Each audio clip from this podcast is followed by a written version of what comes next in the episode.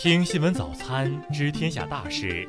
今天是二零二零年七月一日，星期三，农历五月十一。宇阳向您道一声早安。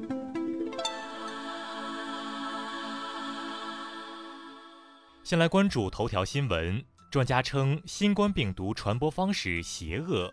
网友评论：难怪会出现多例无症状感染者。据美媒报道，美国加州大学旧金山分校研究人员近日首次用显微镜拍摄到新冠病毒感染健康细胞的过程。图像显示，受感染细胞长出名为丝状尾足的触手状刺突。在这种刺突中长满了新冠病毒颗粒，新冠病毒正是利用这些丝状尾足进入健康细胞，并注入病毒毒液以改变细胞内部机制。受感染细胞则变为病毒复制机器，继续生产新病毒的组成部分。研究人员表示，新冠病毒通过使被感染细胞僵尸化来提高感染新细胞的效率。此外，新冠病毒能避开人体免疫系统的反击，具有超强传染性。专家称，这种利用丝状尾足提高感染效率的传播方式十分邪恶。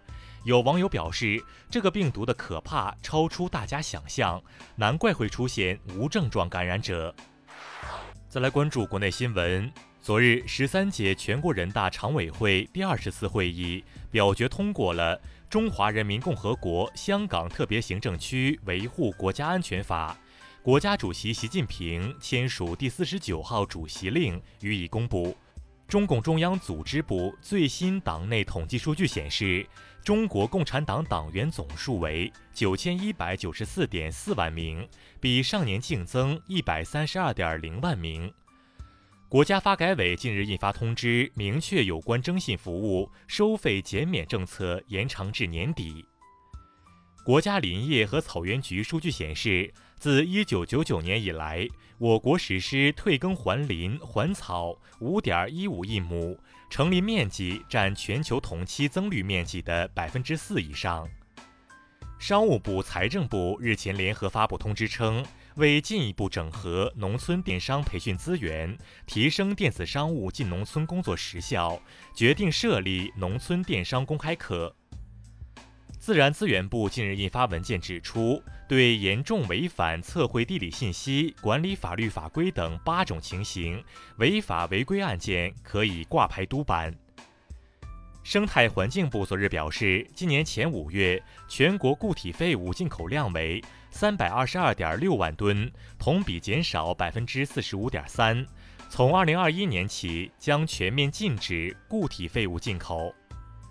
香港特首林郑月娥昨日回应美国制裁措施称，香港受到的影响非常小。由中央在外交层面提出的反制措施，香港特区政府一定会全面配合。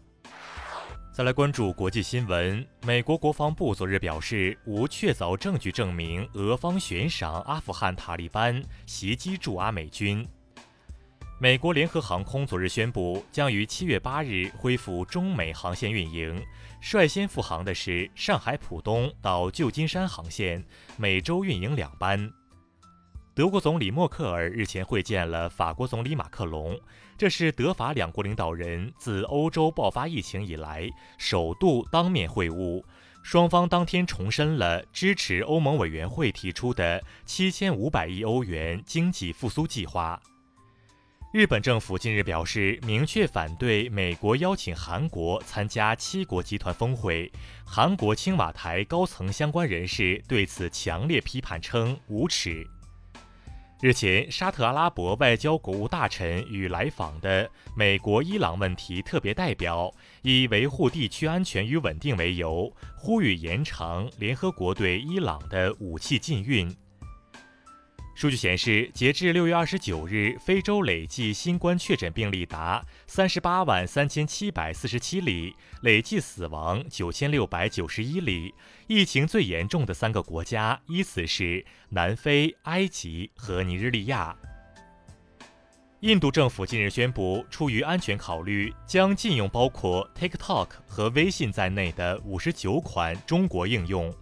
当地时间六月二十九日，在欧盟宣布制裁数名委内瑞拉高官后，总统马杜罗要求欧盟驻维使节在七十二小时内离开委内瑞拉。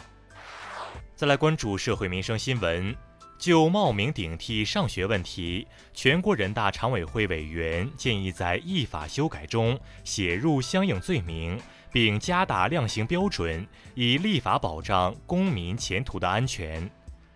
男子节食五十四天后离世一事有新进展。经查，气功大师刘尚林所经营的康养中心实际经营范围与报批备案内容不符。下一步将继续加快调查进度，对存在的违纪违法问题严肃处理。上海市虹口区官方昨日表示，网传北外滩拆迁最高一户赔偿六点八亿，消息不实。